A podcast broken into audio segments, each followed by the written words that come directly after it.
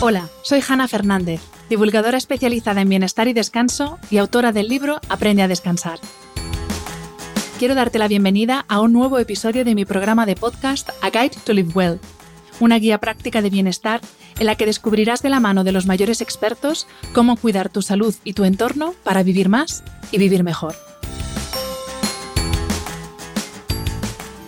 Uno de los consensos más importantes a los que ha llegado la comunidad médica en las últimas dos décadas ha sido el reconocimiento de que el mal funcionamiento del sistema inmunológico y los procesos inflamatorios crónicos están implicados en una amplia variedad de problemas de salud física y mental. De hecho, las enfermedades inflamatorias crónicas han sido reconocidas como la causa más importante de muerte en el mundo hoy en día, y más del 50% de todas las muertes son atribuibles a enfermedades relacionadas con la inflamación, como la cardiopatía isquémica, los accidentes cerebrovasculares, el cáncer, la diabetes mellitus, la enfermedad renal crónica y afecciones autoinmunes y neurodegenerativas. La inflamación es un proceso que el ser humano ha conservado a lo largo de su evolución, caracterizado por la activación de células inmunes y no inmunes que protegen al huésped de bacterias, virus, toxinas e infecciones, eliminando patógenos y promoviendo la reparación y recuperación de los tejidos. Es, por tanto, un proceso esencial para la supervivencia, siempre y cuando funcione adecuadamente. La inflamación crónica de bajo grado es la consecuencia de una disfunción del sistema inmune y la principal causa es nuestro estilo de vida y nuestro entorno. La dieta moderna es proinflamatoria más no poder, rica en azúcar y almidón, baja en fibra, repleta de aceites refinados y pobre en nutrientes. A esto le tenemos que sumar la privación crónica de sueño, el sedentarismo y la carga de tóxicos y sustancias artificiales presentes en nuestros alimentos, el agua, el aire, los productos de limpieza y los cosméticos, la ropa, los muebles y un largo etcétera. La buena noticia es que reducir la inflamación y activar así los interruptores de la longevidad no es difícil, solo hay que saber por dónde empezar.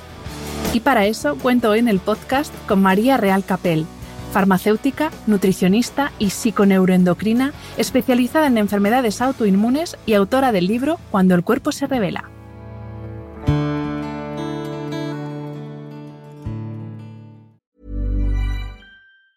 Ever catch yourself eating the same flavorless dinner three days in a row? Dreaming of something better? Well, HelloFresh is your guilt-free dream come true, baby. It's me, Kiki Palmer. Let's wake up those taste buds with hot, juicy pecan crusted chicken or garlic butter shrimp scampi. Mm. Hello Fresh. Stop dreaming of all the delicious possibilities and dig in at HelloFresh.com. Let's get this dinner party started.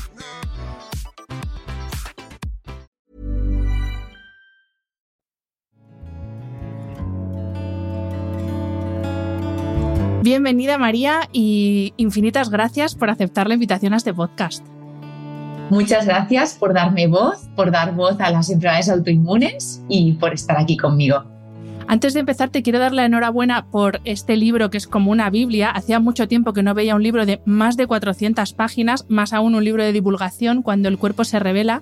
Enhorabuena porque realmente es alucinante. La cantidad de contenido, la cantidad de referencias es alucinante. Así que enhorabuena antes que nada. Muchas gracias.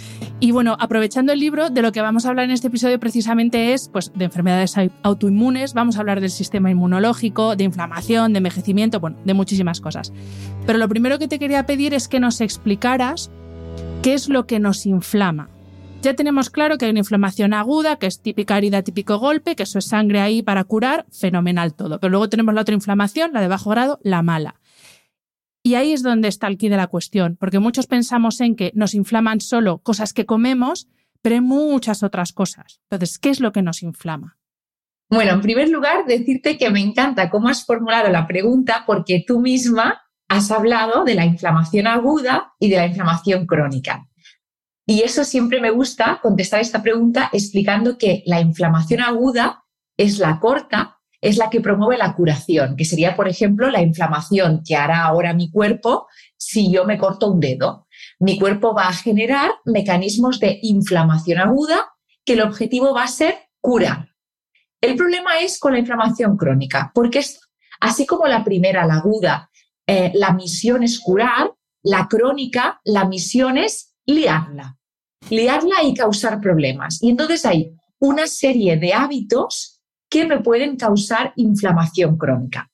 Estos hábitos sería, por ejemplo, una mala alimentación, una alimentación que no tiene suficientes vitaminas, minerales, antioxidantes, omega 3. Eso me va a inflamar.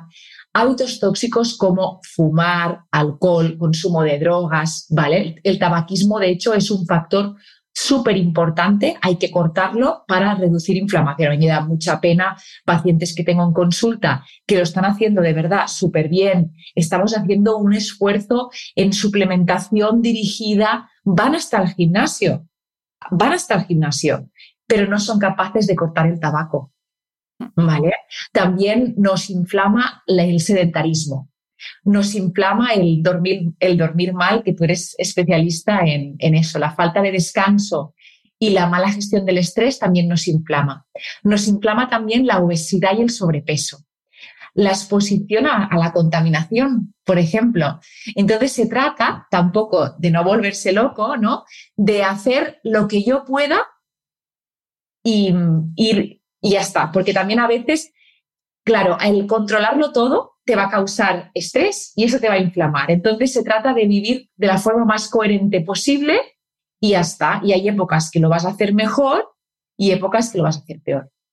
Me ha encantado esto que has dicho porque ya más lo digo siempre porque es verdad que hay, temas que, y yo a veces que soy un poco tremendista, y uno escucha cosas y dice, madre mía, es que, es que nos vamos a, vamos a acabar con la especie humana porque lo hacemos todo mal. Y tú lo has dicho, que a veces ese propio estrés que nos generamos a nosotros mismos esa autoexigencia de que todo sea perfecto y que todo esté controlado, cosa que es imposible, nos está inflamando, básicamente. O sea, justamente estamos consiguiendo el efecto contrario. Eso es. Em, evidentemente, para todos los temas de salud tenemos que ir de la mano de un profesional, ya sea un médico nutricionista, dependiendo de lo que queramos abordar. Pero eh, hay una cosa que me gusta mucho también de ti, que lo escuché en un curso tuyo, que eh, es, es, tener la idea de que tenemos que responsabilizarnos en cierto modo de nuestra salud y saber entender cuando nos hacemos, por ejemplo, por ejemplo, una analítica, aunque sea la más básica del mundo, saber entender de qué va la cosa más allá de está negrita, malo, no está negrita, bueno, que es un poco como nos guiamos la mayoría. Entonces, ¿qué podemos eh, o qué indicadores en una analítica de las corrientes que nos hacemos nos pueden indicar que sufrimos una inflamación crónica de bajo grado? ¿Qué tenemos que mirar? Aquí también, antes de responderte, que recalcar esto que, también has explicado, que haya el asterisco o que esté en negrita no significa que esté bien o que esté mal, porque podría estar mal. Por ejemplo, la ferritina, el parámetro de la ferritina va a veces de 10 a 200. A 11 es muy baja y no te saldrá el asterisco porque estás dentro del, del rango pero una ferritina a 11 y más en una mujer nos deben sonar las sirenas. Entonces has hecho muy bien en decir que no porque haya asterisco estará bien o mal. Entonces, la analítica siempre hay que mirarla bien en su contexto, ¿vale? Pero sí, sí que es verdad que hay marcadores de inflamación aguda que se utilizan muchas veces en enfermedades autoinmunes para detectar y monitorear estas enfermedades. Los, los, clásicos serían, por ejemplo, la PCR, la proteína C reactiva, y la VSG, que es la velocidad de sedimentación globular. Entonces, estos dos parámetros, si, se, si suben un poquito, nos pueden indicar que en ese momento hay más inflamación. Ojo porque la VSG en mujeres, por ejemplo, se puede elevar un poquito ligeramente con la menstruación. Hay mujeres que les sale a 25, que ya nos saldría efectivamente el asterisco a 25, pero como muchas analíticas las pedimos entre el segundo y el quinto día de la menstruación, le tenemos que preguntar a esa paciente, ¿estabas con la menstruación ese día? Sí, vale, ya está. Entonces, aparte de la PCR y la VSG, hay otros demarcadores que son, que yo digo, los más fijos, ¿no? Son un poco más más específicos, también son más caros, de aquí también que les llamemos que son un poco más fijos, que sería la interleucina IL6 y el factor de necrosis tumoral alfa. ¿Vale? Entonces, esto ya cada vez se mira más. Estoy muy contenta porque eso ya a veces lo había pedido hace unos años y me decían, es que en el laboratorio me han dicho que eso no existe. Y era como, uy. Y ahora sí que ya cada vez se, se mira más. También podemos utilizar a veces em, marcadores, por ejemplo, la, homocisteína no es un marcador de inflamación, yo digo que es un medidor de problemas. Porque la, la homocisteína alta, por ejemplo, me puede decir que hay un déficit de ácido fólico y de vitamina B12, que eso, atención, déficit de estas dos vitaminas, los síntomas se pueden confundir con un empeoramiento de la esclerosis múltiple. Y entonces tendremos a una paciente que nos dice, María, las resonancias me salen bien, pero yo no estoy bien. Claro, no que no estás bien porque tienes un déficit de B12 y eso se confunde con los síntomas de la esclerosis a veces. Entonces la, la homocisteína es eso, ¿no? No es un medidor de inflamación, sí que lo es de problemas. Y, los, los, típicos son estos, la PCR y la VSG. También preguntando al paciente podemos saber si está inflamado, si la cosa va bien. A veces las preguntas son tan importantes como las analíticas. ¿Y qué, qué pregunta? Ponos un ejemplo de pregunta curiosa, que lo mismo el paciente dice, ¿por qué me está preguntando esto? Que a ti te sirve de indicador de que existe esta inflamación. Pues mira, cuando, cuando se me quejan de dolor articular, ¿vale? Siempre les pregunto si mejora con un paseo. Y claro, si es autoinmune, la mayoría de las veces la respuesta es que sí. Y entonces ves que se quedan como, ¿cómo puede ser que me duelan las rodillas y mejore con un paseo?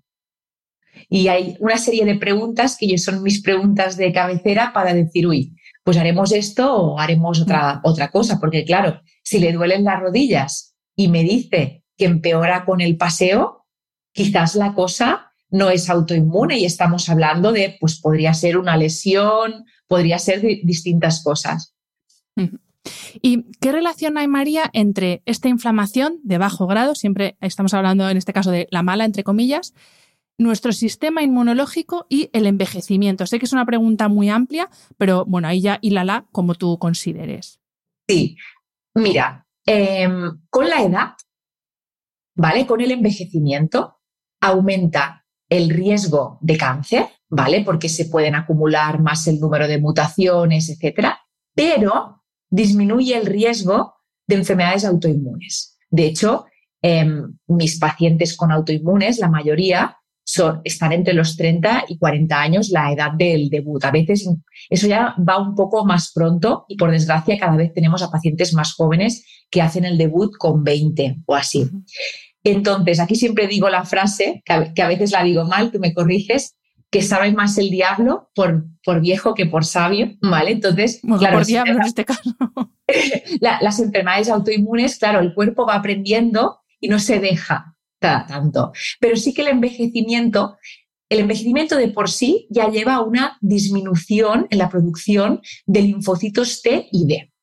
También reduce la capacidad de combatir infecciones. Por eso ¿Por qué cuando hay campañas de vacunación para la gripe a nuestros abuelos les llega el SMS? Porque son personas más susceptibles a infecciones y eso va ligado al envejecimiento. Em, también con el envejecimiento aumenta la inflamación crónica, la que os he dicho al principio, que es la mala, la lianta. ¿Vale? Em, entonces, con la, es decir, con la edad sí que disminuye el riesgo de enfermedades autoinmunes, es decir, como que a medida que pasan los años te vas salvando, pero sí que aumentas las papeletas de tener otro tipo de enfermedades. Y entonces, con lo que tú me dices de la inflamación para hilarlo, decirte que em, el envejecimiento al final acelera el proceso de, inflamación. De hecho, em, ¿qué causa inflamación? El primer factor que podemos decir, el tabaco, el alcohol, el primer factor que causa inflamación es el envejecimiento. Por eso también hay cada vez más investigación, ¿no? Que la palabra anti-aging a mí no me gusta nada porque parece como muy superficial, pero sí en envejecimiento saludable, ¿no? ¿Qué podemos hacer para disminuir este, estas células senescentes que se van acumulando por fallos, etcétera? Mm. Entiendo, por tanto, y corrígeme si esta afirmación no es correcta, que nuestro sistema inmunológico al final es quien nos tiene que ayudar a hacer frente a esa inflamación ¿no? que se está produciendo en nuestro organismo. Exacto. Que por un lado. Exacto. Aquí sería el ejecutivo, sería el sistema inmune. Pero claro, el sistema inmune también está envejeciendo. Entonces, no le pidas que trabaja como antes, porque no lo va a poder hacer. Vale. Y entonces, ¿podemos hacer algo para cuidar nuestro sistema inmune y obviamente frenar su envejecimiento no es posible, pero ralentizar en la medida de lo posible ese envejecimiento que va a hacer que funcione peor con la edad? Sí, y tanto. Podemos hacer eh, varias acciones que están de, nuestra, de, nuestro alcance. La, la primera sería una alimentación rica en antioxidantes, vitaminas, minerales y antioxidantes. Cuando envejecemos, se forman en nuestro cuerpo unas sustancias que se llaman radicales libres. Libres significa que están solos. Como están solos, están aburridos, me la van a liar. Van a ir aquí, al ovario, al pulmón, aquí, al cerebro.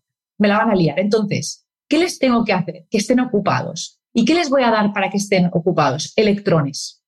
¿Dónde están estos electrones? En los antioxidantes. Antioxidantes da electrones. Un antioxidante da electrones. Entonces, esos antioxidantes, frutas, verduras, colores, comida, comida pues que sea variada, de temporada, ¿vale? Entonces, tengo que dar electrones. Eso es el punto uno. Después, evitar el sedentarismo.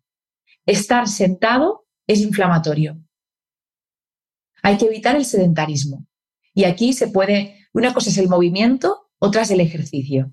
El movimiento es sí o sí, lo tienes. Yo a mis pacientes les digo, mira, los 10.000 pasos hasta cuando estás enfermo. Se lo digo así en broma, para que me entiendan. Y después del ejercicio, dos, tres, cuatro veces a la semana. Evitar fumar, alcohol, sustancias tóxicas, aquí ya me refiero a, drogas recreativas, etc. El manejo del estrés, ¿vale? Aprender a gestionar, sobre todo el distrés, que es el estrés malo, ¿no? Porque el estrés que ahora podemos sentir tú y yo por los nervios, entre comillas, de esta entrevista, eso es un estrés que es bueno porque me hace a mí estar pues más expresiva, explicarme mejor, pero si ahora, por ejemplo, estuviese contigo temblando o pasándolo muy mal, pues esto es un distrés, que eso es el estrés que ya me he pasado de, de la raya. Dormir lo suficiente y una buena higiene del sueño. Qué importante es dormir. Y a veces parece que no es que cuidarte solo está al alcance de algunos. Bueno, dormir, ejercicio, ir a andar, todo eso es gratuito. Mm. Y a veces estamos hasta las tantas con el móvil en la cama y diríamos, no, es que no tengo tiempo. No, a veces nos falta prioridades. También mantener un peso saludable. Todo eso son hábitos que nos ayudan a, bajar la, la inflamación y a que el sistema inmune me funcione correctamente, porque le estoy ayudando, no le estoy poniendo trabas. Me hace gracia lo que has dicho de que, estas cosas son gratis, porque yo también lo digo mucho, es que al final la base de la salud eh, prácticamente todo es gratis y, muchas veces, me incluyo, si no estamos pagando un dineral por el último suplemento, el, último método de entrenamiento, el último no sé qué, como que no, parece que no estamos haciendo nada cuando es mucho más barato de lo que pensamos el, cuidarse. Sí, sí, sí. sí. Eh, y las de meditación, por ejemplo, hay muchas de, gratuitas o que al principio es, es, gratuito. Entonces, sí que hay muchas cosas que podemos hacer, pero a veces es cuestión de prioridades. totalmente. Eh, evidentemente tenemos que hablar de la microbiota porque, eh, y esto afortunadamente ya llevamos unos cuantos años en los que gracias a, especialistas como tú y, otros expertos que están en redes y que estés haciendo una labor de divulgación alucinante, pues ya como que no oímos microbiota y pensamos en algo que está por ahí, que no sabemos muy bien qué es. Em, y te quería preguntar, primero de todo, brevemente, ¿cuál es el papel de la microbiota respecto al buen funcionamiento del sistema inmune? Mira, eh, no, te puedo contestar en, cuatro palabras. Ojalá. La, la microbiota es los boxes del sistema inmune. Regula también el sistema inmune. Nos protege contra patógenos por lo que se llama antagonismo microbiano si yo tengo muchas de buenas, no dejaré entrar a las malas porque no van a caber. También la, microbiota produce metabolitos importantes que regulan el sistema inmune. Por ejemplo, el butirato, que se produce en la microbiota cuando consumo, por ejemplo, ghee o alimentos ricos en almidón resistente de tipo 3. La microbiota entonces produce butirato y eso regula el sistema inmunológico. También influye la microbiota en las enfermedades autoinmunes y las alergias. Y también hay después la comunicación bidireccional, siempre digo bidireccional porque es de arriba abajo y de abajo arriba, en el intestino y cerebro. ¿Vale? Incluso se ha visto que dependiendo de cómo esté tu microbiota, responderías de una manera u otra a las vacunas. Entonces, es que es brutal. es que afecta en, todo. Y, eh, perdona, perdona, que aquí cuando, cuando se habla de la comunicación bidireccional de cerebro-intestino, también se tiene que hablar de la comunicación bidireccional del sistema inmunológico y microbiota, porque más, del 80% del sistema inmune está en el intestino. Y entonces en el intestino, ¿qué hay también?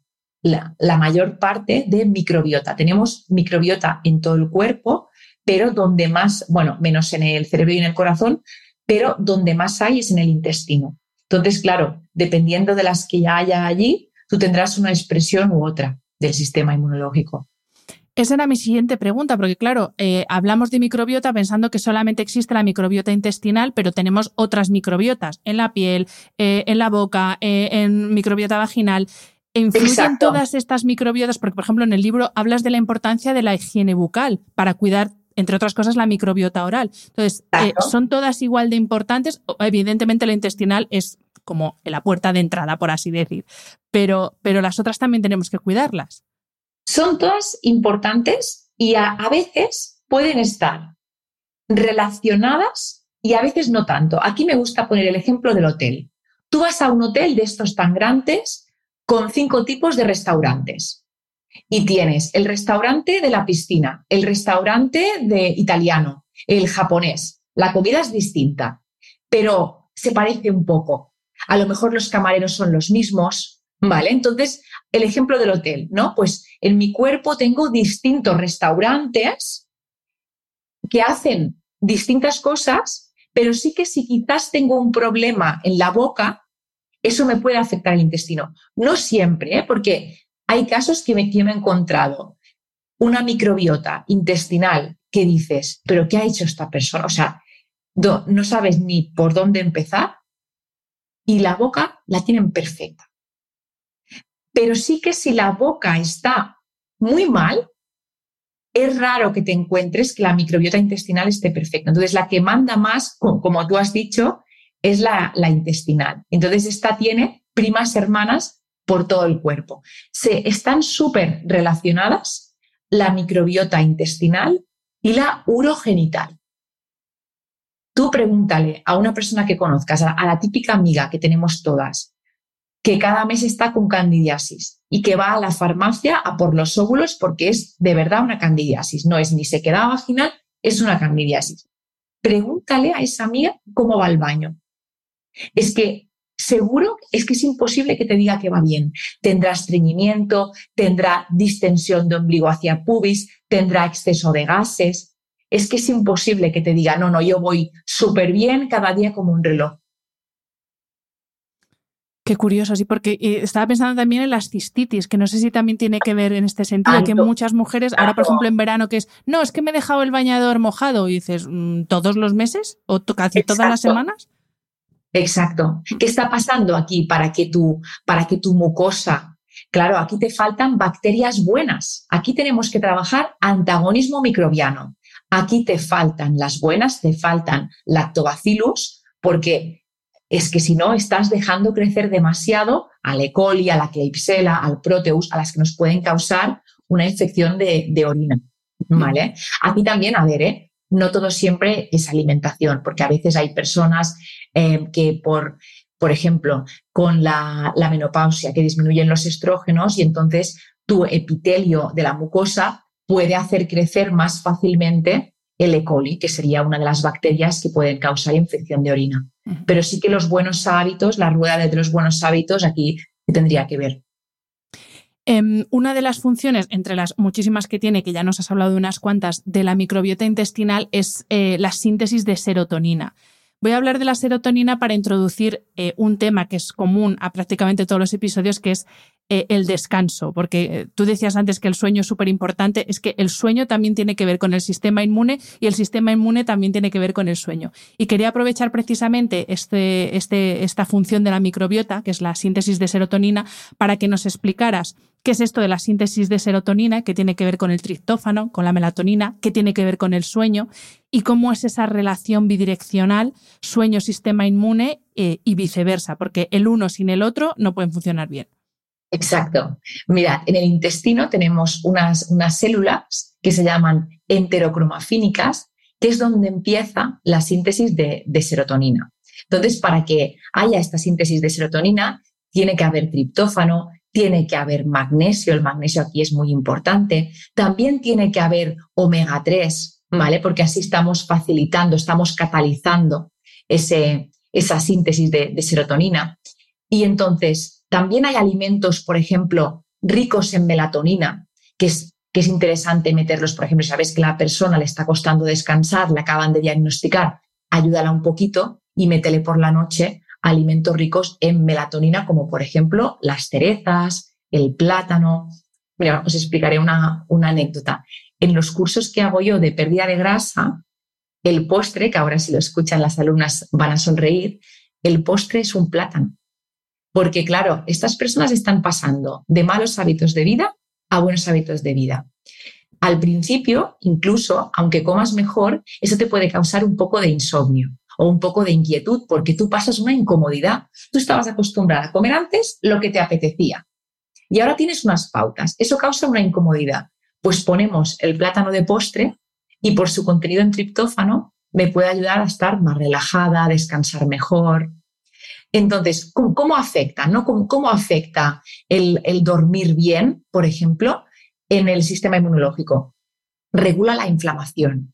La frase, esta os la podéis apuntar en un post dormir es antiinflamatorio. ¿Vale? Y entonces un sueño adecuado ayuda a regular los procesos inflamatorios. Mientras que la privación de sueño aumenta la, inflamación. Y de esto se han hecho muchísimos estudios, ¿eh? tanto en, ratones como en humanos, muchísimos estudios. Em, también dormir regenera. Entonces yo tengo una enfermedad autoinmune en la que se está atacando a estructuras propias de mi cuerpo, pero tengo un sueño reparador y regenerador, bueno, pues hay una serie de proteínas que vamos a ayudar a que se renueven a la noche. ¿Vale? vamos a facilitar esa reparación. Y después también, claro, dormir reduce el estrés. Si hemos dicho que el distrés, el estrés malo, ¿no? El que he puesto antes de ejemplo, em, si dormir baja el distrés, claro, el no dormir aumenta el estrés. ¿De qué me va a servir a mí comer bien, los suplementos, de tener la voluntad de ir al gimnasio si después que no descanso bien? Entonces es muy, muy importante el, descanso, muy, muy importante. Que aquí también, claro, os he dicho esto del plátano y del triptófano. Ojo que también aquí va los ritmos circadianos, ¿vale? Porque por la noche desciende de forma natural el cortisol y me empieza a subir la melatonina. Pero claro, si no me ha dado la luz del día en todo el santo día, nunca mejor dicho, me va a costar esta regulación, esta regulación circadiana que se da de forma natural. Entonces, claro, si te pasas el día encerrado, tus ojos no saben que es de día. Entonces, que te dé la luz del sol por la mañana es ideal, que aquí también eso lo conectaremos por las personas que tienen mascota, porque los que tenemos perro, por la mañana sí o sí que damos un paseo. ¿Verdad? Sí, sí, luego vamos a hablar de los perros, que tú también eres madre perruna, yo también, luego hablamos.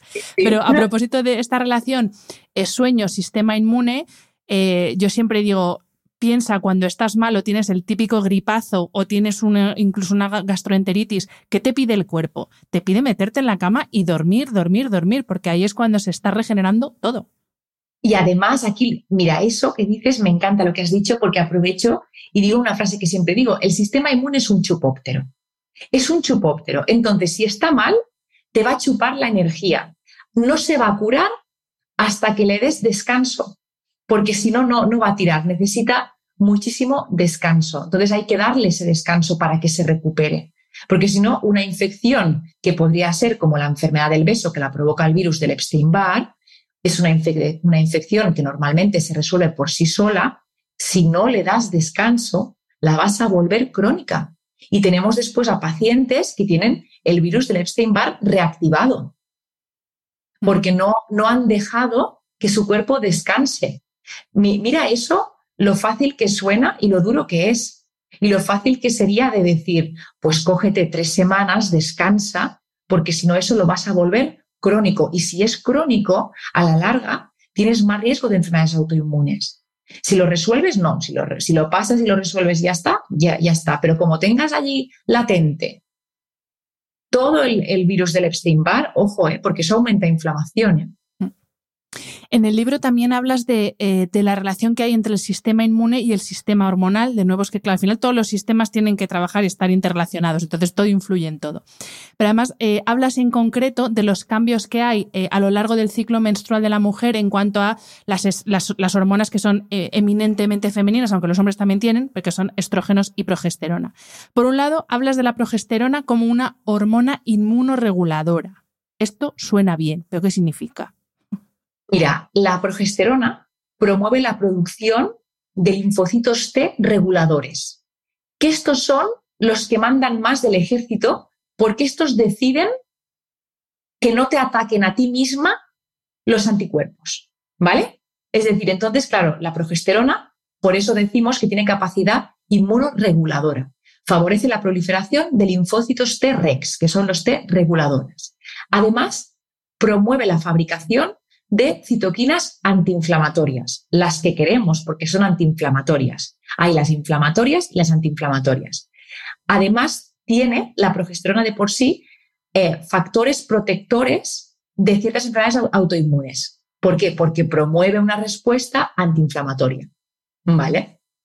Y en el lado contrario tenemos a los estrógenos que, eh, en este caso, cuando están eh, o cuando están presentes en exceso, afectan de forma negativa al sistema inmunológico y además influyen negativamente en las enfermedades autoinmunes. O sea, afectan al sistema inmunológico de mujeres sanas, pero influye también negativamente en, el, en, las enfermedades, en mujeres que tienen enfermedades autoinmunes.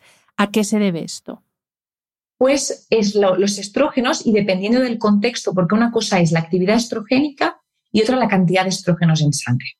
Entonces, los estrógenos pueden afectar a la tolerancia inmunitaria. Si tú pierdes la tolerancia, tienes más riesgo de atacarte a ti misma. Además, también pueden eh, afectar al desarrollo de anticuerpos, de algunos anticuerpos que serían característicos de enfermedades autoinmunes. Entonces, aquí es muy importante ver unos cuantos ciclos de la mujer y también ver la sintomatología. Por ejemplo, en, en una artritis, que es más fácil de entender, pues quizás los primeros tres meses después del diagnóstico, si la paciente está menstruando, tendría que anotarse cuando tiene más y menos síntomas, porque esto nos va a ayudar a ver qué podemos hacer aquí para que estas fluctuaciones no sean tan exageradas o cómo podemos ayudar a esta paciente, cómo podemos hacer que esta paciente elimine el exceso de estrógenos. Aquí tendríamos que ver bien el hígado, ¿vale? Entonces eso es muy, muy importante también siempre ir de la mano con los síntomas. Em, aquí también decir que algunas mujeres em, con enfermedades autoinmunes, llegada a la menopausia, mejoran y otras empeoran. Esto es como el embarazo en enfermedades autoinmunes. Hay pacientes que te dirán, pacientes que me dicen, María, yo ahora me voy a dedicar a tener hijos porque nunca he estado tan bien. Y hay otras que fatal. Entonces aquí también vemos, y eso lo estamos estudiando, que hay una susceptibilidad genética a las hormonas. Hay personas que les afectan más y menos. Yo creo que todavía que tenemos que estudiar más para qué pasa, ¿no? Porque no hay una, una regla exacta. ¿Por qué el posparto a algunas les sienta fatal y a otras no?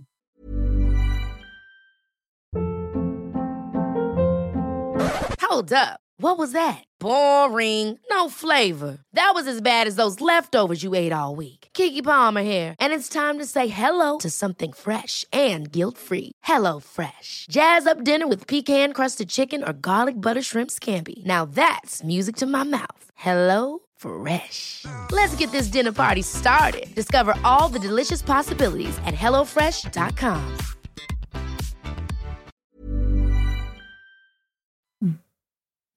Has mencionado ya varias veces a lo largo de la entrevista eh, enfermedades autoinmunes, yo lo he hecho en la pregunta anterior.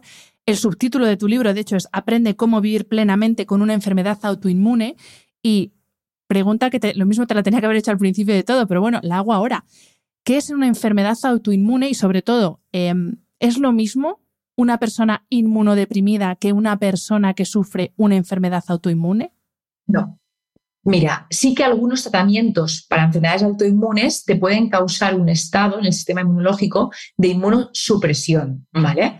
Pero no, no siempre es lo, mismo. Mira, una persona con enfermedades autoinmunes es una persona que presenta un problema en su sistema inmune, donde su sistema inmune, en vez de atacar estructuras externas, como podría ser un COVID o un enterovirus o un, un patógeno, me ataca a mí misma. Si me ataca a la glándula del tiroides, voy a tener un hipotiroidismo de Hashimoto. Si me ataca a la membrana sinovial de las articulaciones, voy a tener una artritis. Si me ataca a las vainas de mielina del cerebro y de la médula, voy a tener una esclerosis múltiple. Entonces, de esta manera podemos catalogar distintas enfermedades autoinmunes, que hay más de, más de 80, ¿eh? hay más de 80. Entonces, una persona inmunodeprimida es que tiene menos células en su sistema inmunológico y entonces que, tiene menos cantidad de neutrófilos, de, linfocitos, pero no, no siempre una persona inmunodeprimida, el sistema inmune le va a atacar a sí misma. Pues una persona inmunodeprimida va a tener más riesgo de tener enfermedades, pero no, no se ataca a sí mismo.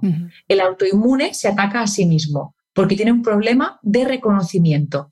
Se piensa que la glándula tiroides es una amenaza y la ataca, porque el ejército no está bien regulado. Que los que regulan el ejército es los que he dicho antes que se llaman linfocitos T reguladores, ¿vale? Y una persona inmunodeprimida es siempre, o sea, de por vida inmunodeprimida, como las personas que desarrollan estas enfermedades, o en ese caso sí que es una condición reversible es, en algunos casos es reversible, en, otros no. Por ejemplo, eh, si estamos hablando de una persona inmunodeprimida porque le acabamos de poner un tratamiento biológico, pues va a estar los seis meses, hasta ocho meses, pero una vez le quitas el tratamiento, hay un periodo de, de washout del tratamiento que significa que se sigue eliminando, que te va a durar ocho meses como máximo. Y después ya tú estás como estabas antes, porque ya no hay algo que deprime tu, sistema inmunológico, pero sí que hay enfermedades que por sus características tendrás siempre unos niveles más bajos en el sistema inmune, pero que por eso hay un montón de tratamientos. Una enfermedad así, por ejemplo, sería el virus del, SIDA, el virus del SIDA, pero por eso hay un montón de tratamientos que hoy en día han avanzado muchísimo y los pacientes con tratamiento adecuado pueden hacer una vida muy llena y, satisfactoria.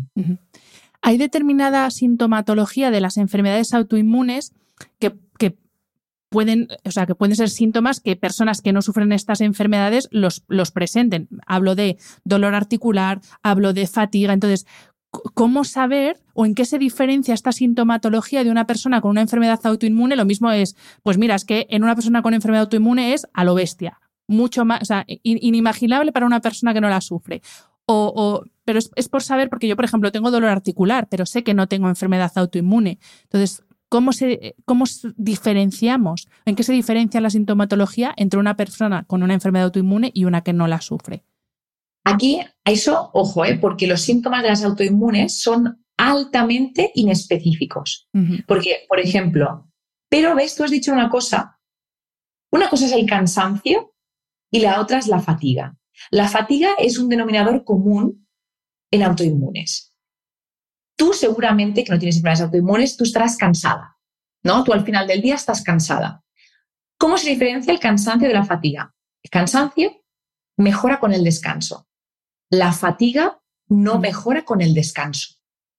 El cansancio se puede justificar con algo, es decir, estoy cansada porque he ido a IKEA, he montado muebles, he hecho mil cosas, claro, estoy cansada por eso. La fatiga no tiene explicación. Quizás me estoy vistiendo y me entra fatiga y son las 8 de, la mañana. He dormido bien porque he dormido mis 8 horas y me estoy vistiendo y me está entrando una cosa que me tengo que tumbar.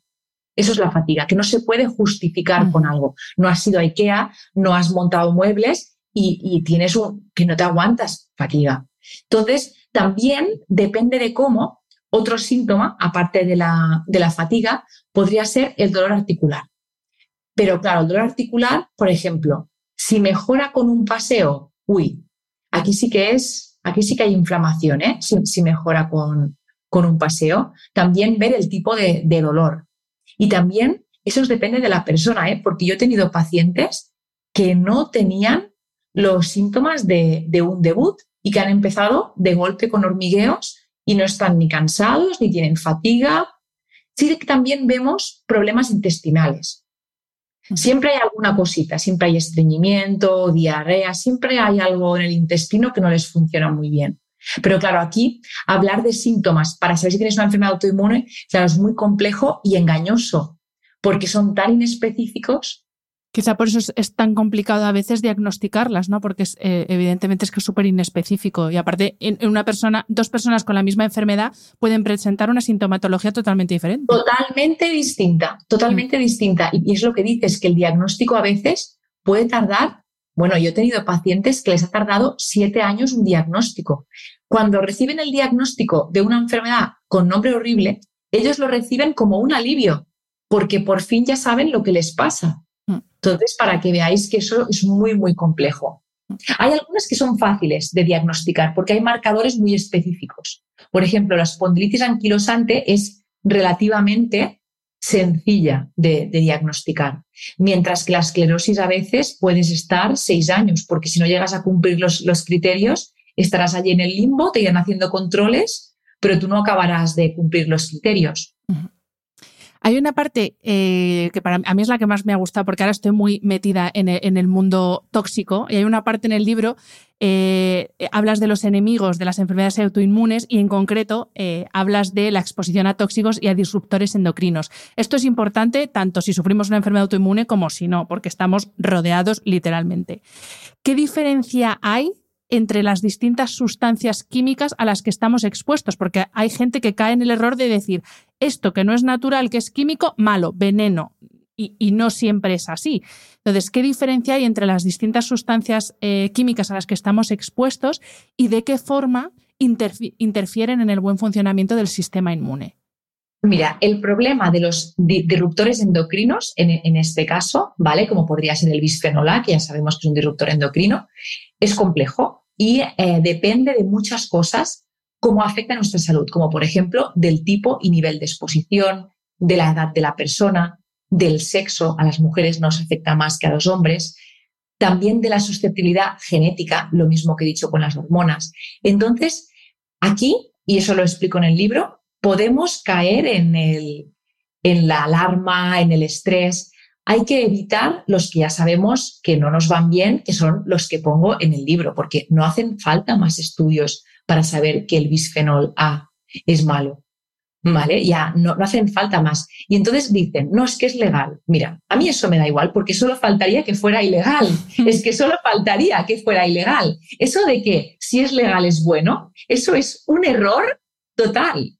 Que sea legal no significa que es bueno, porque ya llevábamos años diciendo el dióxido de titanio no es bueno, nos llamaban de todo, alarmistas, de todo. Bueno, pues la EFSA el año pasado prohibió ya el dióxido de, titanio. Entonces, no, no hace falta, no esperes a que prohíban algo. Entonces, llevar un estilo de vida lo más natural posible, a mí no me parece ningún tipo de, de exageración. Si podemos utilizar conservantes que nos que no tienen tanta mala fama como otros, oye, pues le metes un tocoferol, que es un vitamina E, el tocoferol, que puede actuar como conservante y ya está. Y si no, que los, yo siempre digo, y si no, si dicen que están seguros, que lo consuman ellos. Pero aquí entre nosotros no lo vamos a consumir. Y porque si, hay alternativas, ¿por qué empeñarse en decir, no, es que seguro, es que todavía que no está prohibido, es que todavía que no está prohibido? Bueno, ¿y qué? A mí eso me da igual, porque yo voy a mirar por mi salud y la de mis pacientes. Entonces, claro, aquí también la contaminación, por ejemplo. La contaminación es toxicidad y aquí lo que hablo en el libro de los tóxicos es del efecto cóctel. Porque imagínate, ¿no? Em, voy a poner un ejemplo. Me pongo tres litros de colonia con, a diario con todo el fenoxietanol, con, con todo lo que te puedas imaginar. ¿Cómo actúa en mi piel cuando salgo a la calle en contacto con el monóxido de carbono, el dióxido de carbono. ¿Cómo actúa eso? Porque eso reacciona y eso que no se ha estudiado. El efecto cóctel de cómo reacciona todo. O cómo actúa eh, los aditivos, porque los aditivos están estudiados solo uno.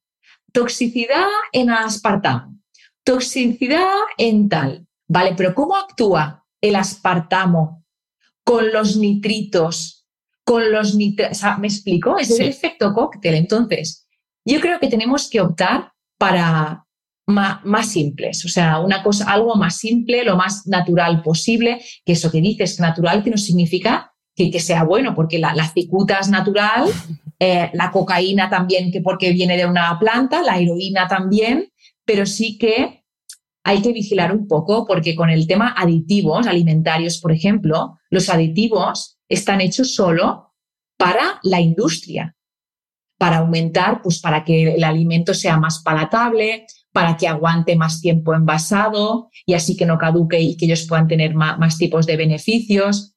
Entonces, que aquí también corremos el riesgo de como antes, ¿no? Que si lo queremos hacer perfecto, que no vamos a vivir, pero sí que podemos hacer cosas. Mira, por ejemplo, una cosa que podemos hacer ya, escuchando este podcast y desde hoy, pon plantas en casa que te limpian el aire. ¿Y cómo es la actuación de esos tóxicos o esos disruptores cuando llegan a, o cuando entran en contacto con el sistema inmune? ¿El sistema los percibe como, como si fuera un virus que tiene que atacarlo o, o cómo, cómo es esa interacción? Mira, aquí es eso que has dicho, ¿vale? Interfieren en el sistema inmune y pueden producir una respuesta inmunológica anormal y pueden empezar el sistema inmune a producir citoquinas inflamatorias porque tú le has puesto una amenaza. ¿Vale? Y ¿Actúan de igual forma esta toxicidad química, por así decir, como la toxicidad humana, la toxicidad tecnológica, la infoxicación, que también citas en el libro al doctor Carlos López Otín, que habla precisamente de estas dos toxicidades, afectan también de igual forma a nuestro sistema inmune, porque a veces pensamos solamente en eso, en el químico, en el conservante, en el no sé qué, pero también la toxicidad humana y la toxicidad de información y de cantidad de estímulos y de inputs constantes que recibimos también afectan al sistema inmune. Y tanto. Y además es cómo te, que te lo tomes tú, porque a mí un disgusto a lo mejor me sienta peor que, que los aditivos de la comida que acabo de comprar. Y entonces aquí de que dependiendo de cómo, eh, los límites, o sea, importantísimo poner los límites, alejarte con amor de las personas que sabes que no te va bien, porque si a veces quedar la, tarde con una persona que, que te estresan, que dices, no, es que a mí esta persona me produce inflamación, porque es que me pone a mil o porque me hace tal cosa que no me gusta. Pues hay que alejarse con amor. Y también algunas conductas que nos hacen daño. Entonces hay que identificar lo que a ti, porque a lo mejor, mira, a lo mejor alguien que nos escucha y dice, mira, yo eso de dormir ocho horas, yo con mis seis horas voy súper bien. A mí lo que me afecta más es el deporte. Si yo dejo de hacer mi deporte, me encuentra mal. Aquí cada persona, yo digo, coger papel y boli y observarte, porque a lo mejor lo que me va bien a mí, a ti no. Entonces eso es muy importante. De la toxicidad humana lo vi en el, en el libro y, me encantó y, dije, qué necesario, ¿no? Porque imagínate, ¿no? Un ejemplo mío. Me gasté el año pasado un dineral en todas las sartenes, todos los utensilios de cocina, sin nada de, tóxicos. Claro, si después tengo en mi vida a gente tóxica que no me sirve de, nada, que de qué me sirve después tener un estilo de vida que tan saludable y después hay cuatro personas que tengo en mi entorno que se dedican a hacerme cosas que no me gustan, etcétera. Pues lo que tengo que hacer también es alejarme de estas personas y poner unas barreras Mira, creo que, creo que la frase es de Einstein, pero no lo quiero asegurar porque no, no lo tengo claro. Es que a mí mi marido me la dice muchas veces y aprovecho para hablar ahora de las mascotas, que es cuanto más conozco al ser humano, más quiero a mi perro. Y, a propósito de esto de que es verdad que hay veces que te aporta mucho más eh, tener una mascota que, y pasar tiempo con tu perro que con determinadas personas. Permitidme la broma. eso que no es ninguna broma, eso es una realidad.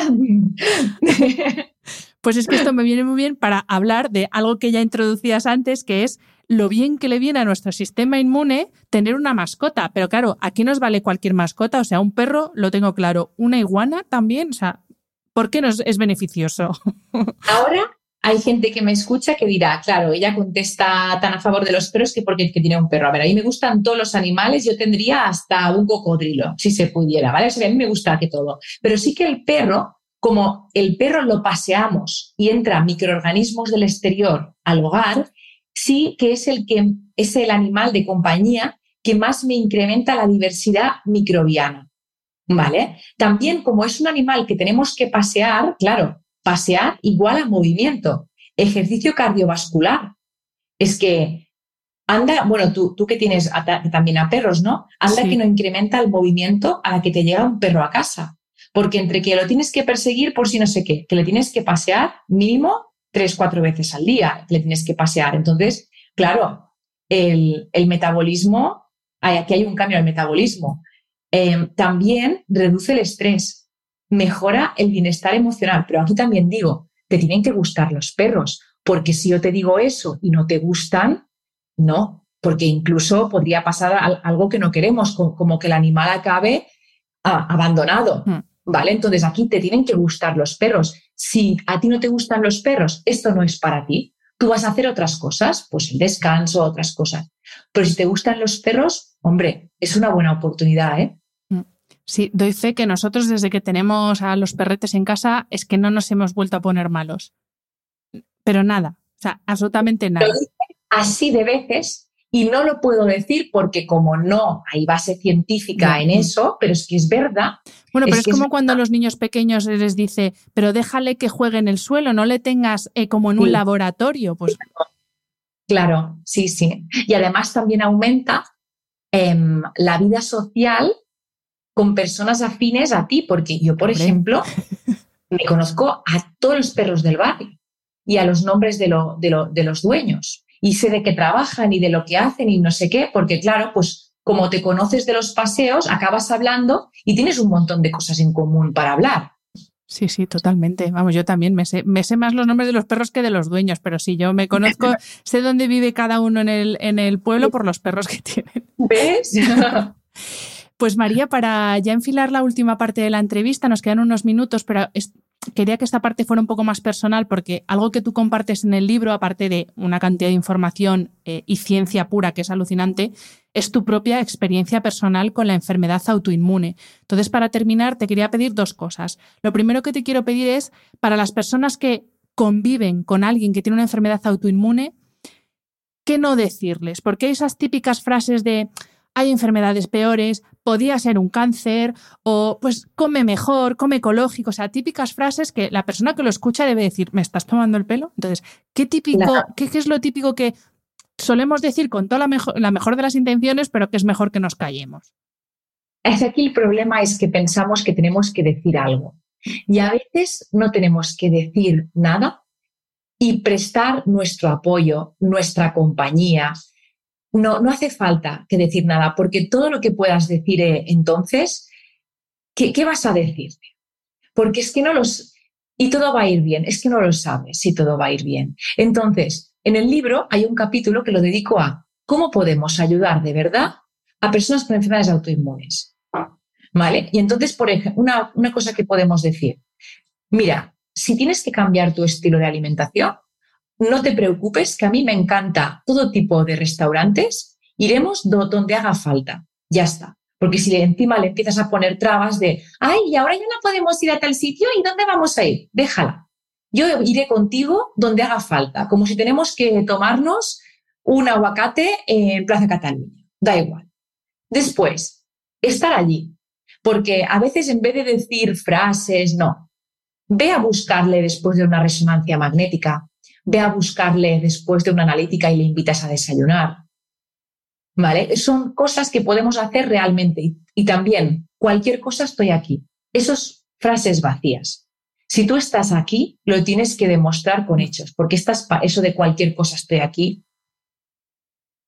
No. Queda muy bonito, pero ya. hay cosas que, que podemos hacer y, y a veces no hace falta que decir nada, abrazar a la persona. ¿Vale? Y la otra cosa que te quería pedir, em, ¿qué es lo que te ha ayudado a ti, en este caso como paciente, eh, y que quizá ayude a personas que nos estén escuchando, que estén en, esa misma situación, em, a mantener el, optimismo a pesar de las circunstancias, a, ser optimista y pensar que sí, que se puede vivir con plenitud y se puede tener una, buena calidad de vida a pesar de tener una enfermedad autoinmune? Pues mira, a mí me ha, me ha ayudado, y todavía estoy en ello, eh, aceptar, porque ¿qué, cuesta eh, aceptar? Aceptar la incertidumbre. Y porque yo era una persona que me gustaba tenerlo todo súper controlado, tener mis esquemas de vida, pues a los 30 eso, a los 35 eso, a los 40 eso. Y entonces aceptar, aceptar la incertidumbre. Entonces pensar que puedo, hay cosas que no las puedo controlar, yo puedo controlar una serie de cosas y hay cosas que no las puedo controlar. A mí me ha ayudado mucho, claro, yo ya en el tercer diagnóstico yo ya comía muy bien. Entonces, no, eso ya lo tenía yo hecho. Me ha ayudado mucho a mí el movimiento y el deporte de verdad, o sea, el compromiso, ¿no? Ir al gym dos meses seguidos, después volverme a cansar, ser una ondulante, ¿no? Pues ser súper constante con mi ejercicio, el movimiento diario, los límites, que todavía estoy en ello, ¿eh? Todavía estoy con los límites de no aceptar más trabajo del que no puedo hacer, porque un sí para los demás va a ser un no para mí, si yo digo que sí a todo, pues después no voy a dormir, eh, no voy a hacer mi deporte y eso pues es lo que, todavía estoy en ello, un poquito. Eso de, los límites siempre cuesta un poquito más. Sí, eso nos cuesta a todos, yo creo. María, eh, millones de gracias. Ha sido un placer charlar contigo, un placer leerte y, y, nada, gracias infinitas. Tienes los micros de este podcast abiertos cuando tú quieras. Muchas gracias. Muchas gracias. Muchas gracias por invitarme. Ha sido un placer. Espero que hayas disfrutado del episodio. Este programa de podcast es independiente y en abierto gracias al apoyo económico de marcas que apuestan por mi trabajo y confían en mí para ayudarles a comunicar su mensaje. Los expertos que aceptan mi invitación a intervenir en este programa no tienen ningún tipo de vinculación con dichas marcas a menos que se especifique lo contrario.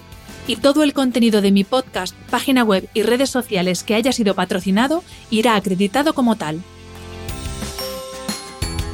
Gracias por ayudarme a que este proyecto siga siendo viable e independiente visitando la web de mis anunciantes, dejando reseñas, comentarios y valoraciones en las distintas plataformas de reproducción y compartiendo mi contenido en tus redes sociales.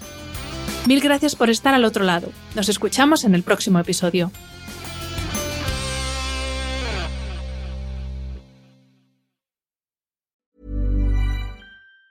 Ever catch yourself eating the same flavorless dinner three days in a row? Dreaming of something better? Well, HelloFresh is your guilt-free dream come true, baby. It's me, Kiki Palmer. Let's wake up those taste buds with hot, juicy pecan-crusted chicken or garlic butter shrimp scampi. Mm. Hello Fresh. Stop dreaming of all the delicious possibilities and dig in at HelloFresh.com.